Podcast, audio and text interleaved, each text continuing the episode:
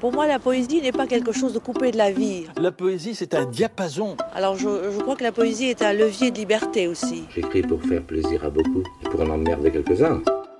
Tout en poésie. Noël est passé, mais l'hiver ne fait que commencer. Alors prenez vos plaides pour vous installer non loin de la cheminée. Un petit chocolat chaud en profitant de tous les cadeaux apportés par le Père Noël sous les étoiles non loin de la crèche, tout en regardant par la fenêtre les flocons tomber du ciel.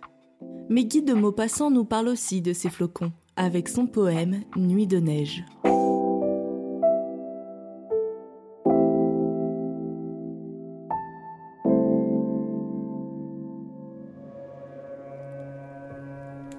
La grande plaine est blanche, immobile et sans voix.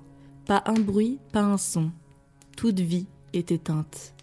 Mais on entend parfois, comme une morne plainte, quelques chiens sans abri qui hurlent au coin d'un bois. Plus de chansons dans l'air, sous nos pieds, plus de chaume. L'hiver s'est abattu sur toute floraison.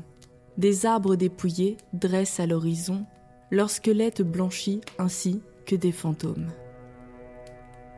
La lune est large et pâle et semble se hâter. On dirait qu'elle a froid dans le grand ciel austère.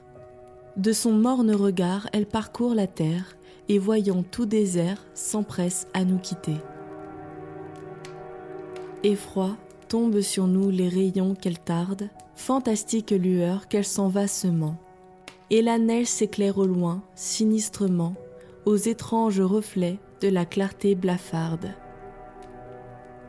Oh, la terrible nuit pour les petits oiseaux. Un vent glacé frissonne et court par les allées. Eux, n'ayant plus l'asile ombragé des berceaux, ne peuvent pas dormir sur leurs pattes gelées. Dans les grands arbres nus que couvre le verglas, ils sont là, tout tremblants, sans rien qui les protège.